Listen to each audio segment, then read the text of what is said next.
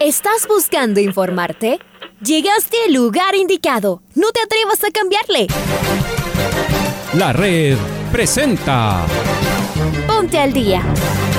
Información deportiva al instante sobre la actualidad de los equipos ecuatorianos muchos goles y el drama que tanto disfrutamos. Los albos se pusieron en ventaja con doblete de Adolfo Muñoz. La Libertadores Femenina cuenta con sus 16 equipos. Con la conducción de los periodistas de la red, Raúl el Profe Chávez y Andrés del Pichón Villamarín. Mucha información que... Amigos, amigas, hola, hola, ¿qué tal? ¿Cómo les va? ¿Cómo están? Tengan ustedes buenos días, quincena, día jueves, mes de septiembre. Arrancamos, iniciamos, comenzamos esta programación deportiva. Los saluda Andrés Villamarín Espinel en compañía de Leonardo Durán que está en los controles. Tengan ustedes el mejor de los días. Arrancamos con los titulares. Independiente del Valle consiguió una victoria por la mínima diferencia ante el 9 de octubre. América de Quito no pudo con los búhos y cayó a la tercera posición en la Serie B del fútbol ecuatoriano. Además, inicia la primera fase para comprar los boletos de la final de la Copa Libertadores. Las hijas de Ángel Mena se emocionaron al mirar el cromo de su papá en la Copa del Mundo. Así se viralizó en las redes sociales. Por su parte, Alfonso Chango, en jornadas deportivas de la red, dijo, lo que mal empieza, mal termina refiriéndose a los horarios de televisión.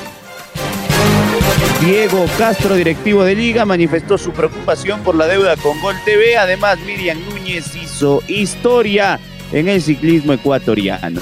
Señoras y señores, acá en los 102.1 FM de la red, es momento de escuchar a Alfonso Lazo Ayala.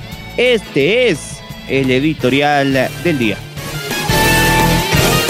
Independiente del Valle consolidó su liderato en la Copa Ecuador. Con su victoria sobre el 9 de octubre prácticamente es el primer finalista del torneo y aún faltan tres fechas. Jugó con un equipo mixto que ha sido la característica de los Rayados del Valle en las últimas semanas, pues también está pensando en su partido por la Liga Pro del próximo sábado ante Liga. Tiene abiertos todos los frentes y no parece resquebrajarse. Hasta se ilusiona con el triplete y de Yapa juega la final de la Superliga Femenina. Vaya final de año para los negriazules. Mañana los puros criollos reciben al Muchurruna en el cierre de la tercera fecha de la Copa Ecuador. Partido clave para los rojos en su afán de clasificar a la final también. Veremos si logran aprovechar su buen momento.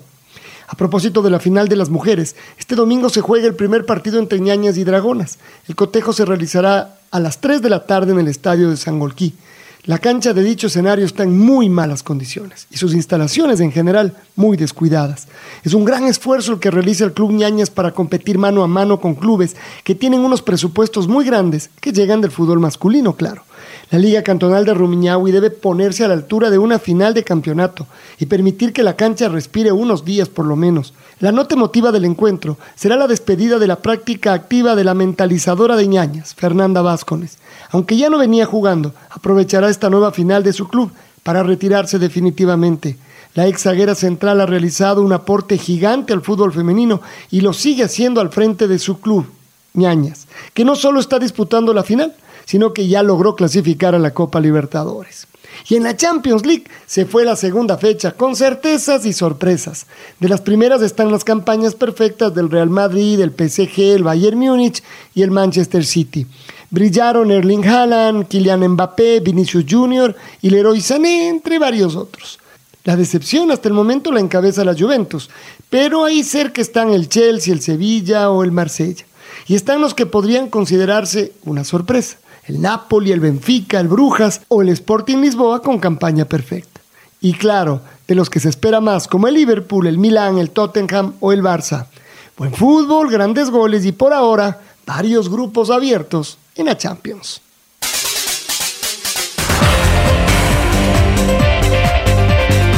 Y arrancamos con el Independiente del Valle en eh, la fecha 3 de este cuadrangular final de la Copa Ecuador. Se impuso por la mínima diferencia con tanto de Jaime Ayoví al 9 de octubre en el estadio de Chillo Gijón. Vamos con Lucho Quiroz, quien comentó la noche de ayer el partido en la cancha del campeón. Él nos eh, da detalles de lo que se vivió en este compromiso. Hola Lucho, ¿cómo te va? ¿Qué tal Andrés? Un gusto saludarte. Ayer en la noche el Independiente del Valle derrotó uno, un gol a cero al 9 de octubre. en el estadio Banco Guayaquil. El único tanto lo marcó Jaime Nayoví. Con este resultado suman 9 puntos más 5 de gol diferencia y muy difícil que no llegue a la final de la Copa Ecuador Ecuador. El Independiente del Valle, como lo dijo Martín Anselmi, en el segundo tiempo en cambio dosificó energía, sabe lo que se viene, una semana intensa, partido ante Liga este sábado, después tiene que viajar a, a Milagro a jugar frente al 9 de octubre, el partido de vuelta de esta Copa Ecuador y después tiene que recibir al Macará antes de viajar hacia, hacia Córdoba para disputar la final de la Copa Sudamericana. Así que el Independiente del Valle estará jugando otra final en este torneo. Un abrazo. Otro abrazo para ti, Luis. Y entonces escuchémoslo, Anselmi. Tú nos decías lo que hablaba ayer en la rueda de prensa. Por ello, les invitamos a escuchar las declaraciones del DT argentino al servicio del IDB. Vamos. Bueno, creo que eh, por ahí en el primer tiempo nos faltó interpretar un poco dónde estaban los espacios. A veces eran largos, a veces eran cortos, a veces ellos presionaban, otras veces esperaban altos, entonces el espacio estaba a sus espaldas. Y bueno, la, en la acción que pudimos interpretarlo, al final eh, terminamos convirtiendo un gol. Entonces creo que eso no, nos faltó un poco el primer tiempo. Y luego en el segundo tratamos de controlarlo. Nosotros venimos jugando muy seguido, estamos con, con un trajín de partidos. Eh, el sábado ya tenemos otra final con, con Liga. Entonces tratamos de controlar eh, y defendernos eh, a través de la pelota. Y eso, eso un poco lo, lo, logramos, lo conseguimos. Creo que no pasamos ningún sobresalto durante todo el partido. Pero bueno, se ganó y, y, el equipo está cerca de la clasificación a la final. Escuchemos ahora la otra vereda, el 9 de octubre, a su técnico, el español David Dóniga y sus reflexiones. Empiezo por que el partido me ha sabido a poco. Pienso que no hacía falta quedarnos con 10 para que el partido estuviera igualado. El equipo independiente es fortísimo y, y nosotros con 11 hemos estado en una primera parte muy equilibrada, un desajuste nos ha provocado un gol, hemos tenido ocasiones, la segunda parte con el desequilibrio que genera un, una expulsión hemos estado controlando el partido sin balón porque aunque ellos tenían la posesión no han generado peligro y nosotros estamos esperando contraataques con jugadores descolgados, obligándoles a ellos a jugar en igualdad numérica con nosotros. Pienso que hemos sacado todo el partido al, encuentro y bueno, pues circunstancias, ellos tienen mucha calidad, estamos en un, en un, en un campo donde juega un equipo que tiene, que tiene nivel de Libertadores y va a jugar una Sudamericana, así que nosotros tenemos que asumir dónde estamos, que estamos abajo en la tabla, pero nos vamos a salvar y estamos aquí para disputar la Copa y la vamos a disputar. Es decir, pensar en un partido, pensando, estar jugando un partido pensando en, el próximo, eh, siempre, siempre te equivocas, siempre te equivocas. A muerte hoy, hemos podido sacar algo, les esperamos en la vuelta y a pensar en el, en el sábado. Este equipo se salva. Miren la confianza de Dóniga. Este equipo si se salva, tiró el técnico del 9 de octubre. Vamos con el autor del gol, Jaime Ayoví. La Yoya marcó el tanto que le significó los tres puntos al equipo de Anselmi. Acá sus declaraciones. Prácticamente ahora, en este momento, estamos pensando solo lo que pasó hoy Copa Ecuador. Ahora hay que pensar en Liga y después pensaremos en la final. La verdad tenemos que ir partido tras partido. Ahora se viene en Liga un rival muy difícil que tenemos que, para seguir peleando ahí por, por la Liga Pro, tenemos que ganar. Así que creo que en el camerino se habla solo del partido que viene. En ningún momento estamos pensando en la final porque tenemos un camino importante que, y partidos muy difíciles que tenemos que seguir, como te digo, partido tras partido. No pensar todavía en la final porque estamos peleando cosas importantes como te vuelvo a repetir, tanto como hoy como la Liga, la Liga Pro, tenemos que luchar y, dar todo en cada partido, no, no nos guardamos nada, siempre tratamos de dar lo mejor en cada uno de ellos. Ahí las palabras de Jaime Ayoví. Dejamos lo que pasó ayer en el estadio de Chillo Gijón y nos metemos de lleno con este tema de los derechos de televisión y las declaraciones de los señores dirigentes sobre el tema. Arranquemos con Alfonso Chango, con el abogado, con el presidente vitalicio del Muchugurruna, que se refiere a esta problemática. Sobre los derechos de televisión, en primera instancia, decía esto. Próximo año posiblemente Mushuruna ya no jugará en el estadio cooperativa de Auricrédito. Y como en Ambato, nosotros jugamos, creo que con Gol TV desde que se empezó y haciendo una breve reseña histórica de lo que pasó. ustedes saben y acordarán perfectamente que la aceptación o la, en el mundo de competencia de negocios estuvo DirecTV y Gol TV. Y me acuerdo perfectamente en la costa ecuatoriana se reunieron. Para mí el ganador iba a ser eh, DirecTV, pero incluso Luis Alfonso Chango delegó al señor en ese entonces ingeniero Lorenzo Pichitaca que vote por, por DirecTV y lamentablemente ni me contestó las llamadas y votó a favor de Gol, Gol TV, ya que hubo un acuerdo de auspicios publicitarios para los equipos de la Serie B en ese entonces. Quien estaba liderando fue Mayra Arguello y por la Serie A me parece que estuvo Emelec entonces eh, yo pienso que desde por ahí empezó mal, empezó absolutamente mal y termina y eh, acordándonos y Luis Alfonso Chango ha sido muy crítico con Gol TV, situaciones de los horarios de los partidos, imposiciones, eh, como que Gol TV es la máxima autoridad que quiere poner orden de los horarios, etcétera. He sido muy crítico y de los um, retrasos. Una vez creo que les dije, Gol TV ya creo que anda chiro, incluso les manifesté.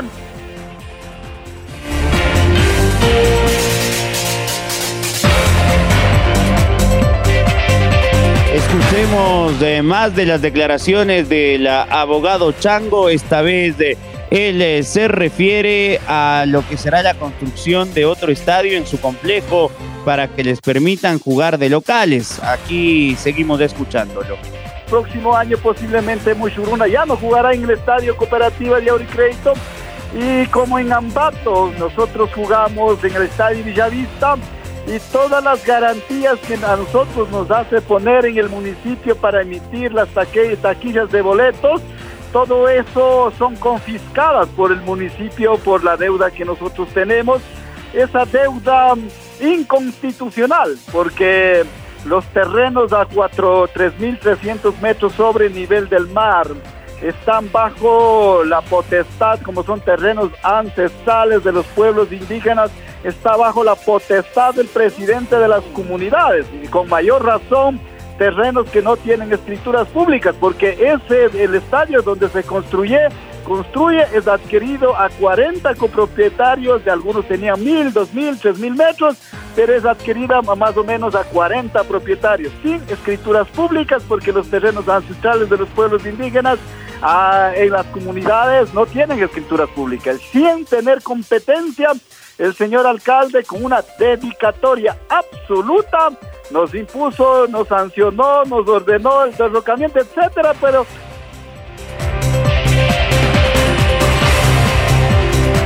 Y ahora vamos con otra voz de dirigente del fútbol ecuatoriano, este del gerente de Liga Deportiva Universitaria, el señor Diego Castro, que también opina.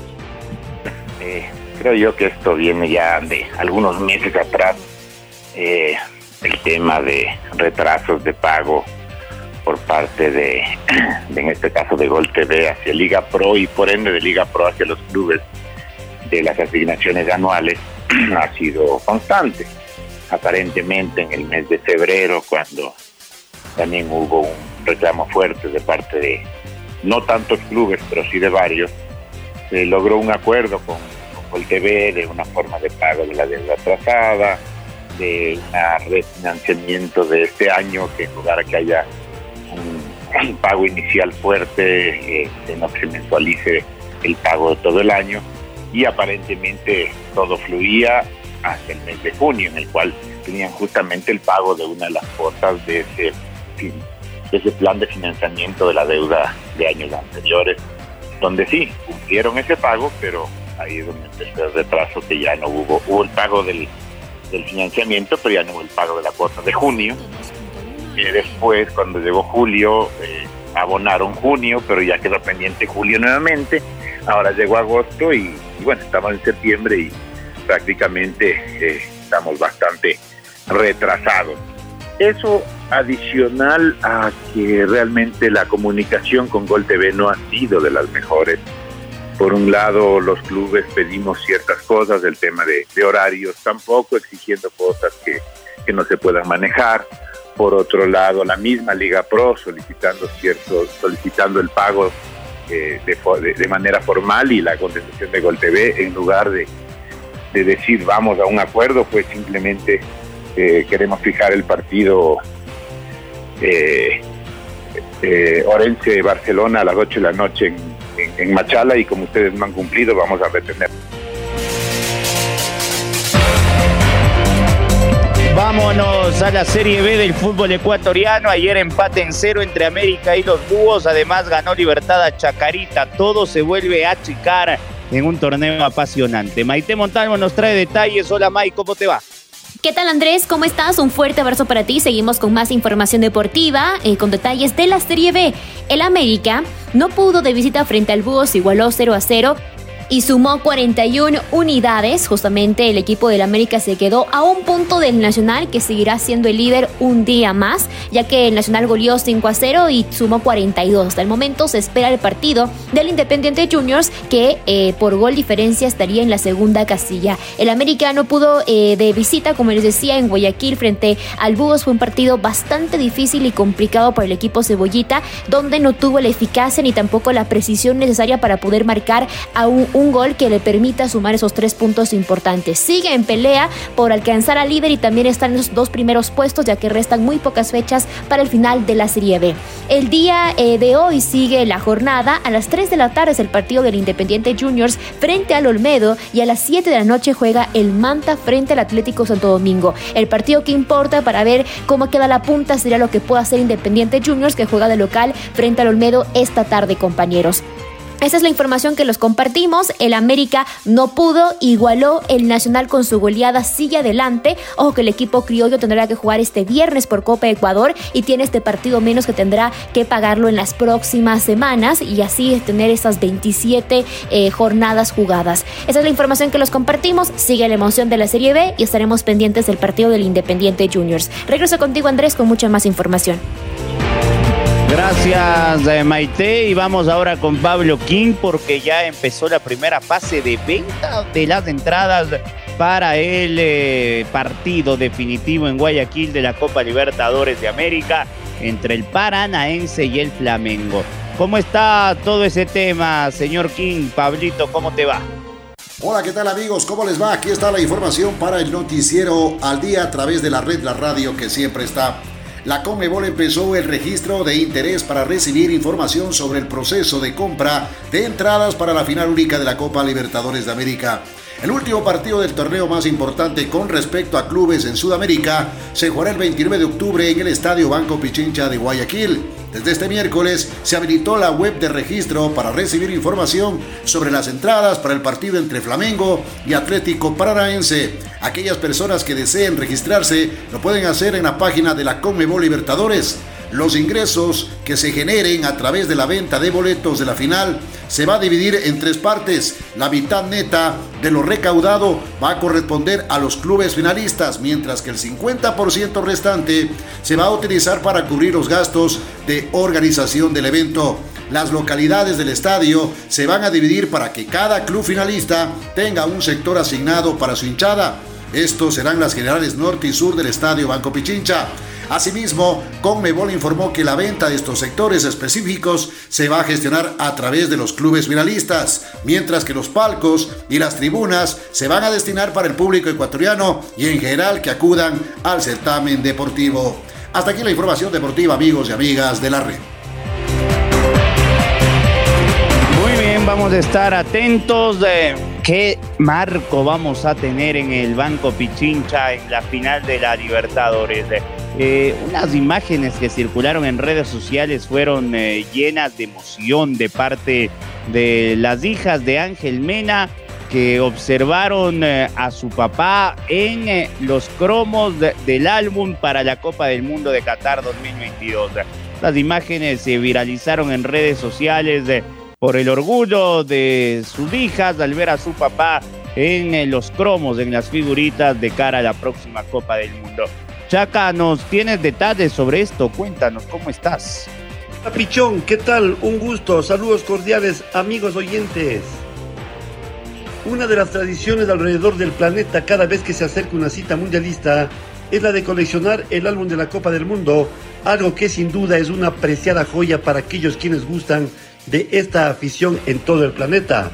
Precisamente este gusto lo comparten incluso los propios jugadores de las distintas selecciones que participarán en el Mundial y por supuesto sus respectivas familias, quienes en algunos casos incluso lo coleccionan junto a los protagonistas de la próxima cita mundialista. Para la familia del delantero ecuatoriano, Ángel Mena, esta afición no es la excepción para ellos. Es más, en un video casero, se puede observar a las hijas del jugador tricolor emocionarse al máximo al darse cuenta de que uno de los sobres contenía la figura de su papá, por lo cual no dudaron en exclamar mi papi, mi papi, al momento de describir la imagen de uno de los representantes de la TRI en Qatar. Continuamos compañeros con más en el noticiero al día. Qué lindo. La verdad, eh, el fútbol y la Copa del Mundo tienen eh, esas historias eh, que van a ser inolvidables a lo largo de la previa, el durante y el después. Se lo vive toda la vida. Vamos contigo, Marco. Estás del otro lado, Marquito Fuentes, porque Miriam Núñez hizo historia en el ciclismo ecuatoriano al ser la primera en cumplir una de las grandes. ¿Cómo te va, Marquito? ¿Qué tal? ¿Qué tal Andrés? Amigos y amigas de la red, qué gusto saludar con ustedes de esta hora para hablar eh, de ciclismo, ya que Miriam Núñez volvió a hacer historia en esta disciplina deportiva a nivel del país, convirtiéndose en la primera deportista ecuatoriana en eh, completar una de las tres grandes pruebas del ciclismo mundial en la rama femenina. La ecuatoriana que compite junto al Masi Tactic de España completó los eh, cinco días de competencia en la Vuelta a España femenina para ubicarse en el puesto 60 de la clasificación general siendo la segunda mejor latinoamericana en esta clasificación. Vale recordar que con un registro de 12 horas 49 minutos 11 segundos, la ganadora fue la neerlandesa Annemiek van Bleuten, una de las leyendas del ciclismo mundial que actualmente compite para el Movistar Team, mientras que la mejor latinoamericana en esta competición fue la cubana Arlene Sierra, también del Movistar Team, que concluyó el evento en el puesto 16. Con eh, esta participación, como decíamos, Miriam se convirtió en la primera ecuatoriana en eh, presentarse en una prueba de este calibre. Además, vale recordar que la ciclista riobambeña en esta temporada conquistó dos medallas en los Juegos Bolivarianos de Valledupar, una de oro en la contrarreloj y una de plata en ruta. Y en 2020 se consagró campeona de la Vuelta a Colombia femenina. Ahora el siguiente objetivo para Miriam son eh, los Juegos eh, Sudamericanos de Asunción 2022. Hay que destacar que en eh, la prueba denominada Cerati City Challenge by la Vuelta a España femenina participaron 131 ciclistas de 22 equipos durante cinco días de competición con un recorrido total de 478.3 kilómetros y en donde solo 106 deportistas concluyeron la competencia. Esto es lo que les eh, podemos contar a esta hora. Por supuesto, les invitamos a que sigan en sintonía de la red. Nosotros nos reencontramos en eh, pocos instantes nada más. Hasta entonces, un abrazo grande y que tengan una excelente jornada. Ahora ya estás al día junto a nosotros. La red presentó. Ponte al día. Informativo completo sobre la actualidad del fútbol que más nos gusta en donde estés y a la hora que tú quieras. Quédate conectado con nosotros en las redes de la red. Síguenos como arroba la red Ecuador y no te pierdas los detalles del deporte minuto a minuto. Escúchanos en vivo en TuneIn y en los 102.1 FM en Quito. ¡Te esperamos!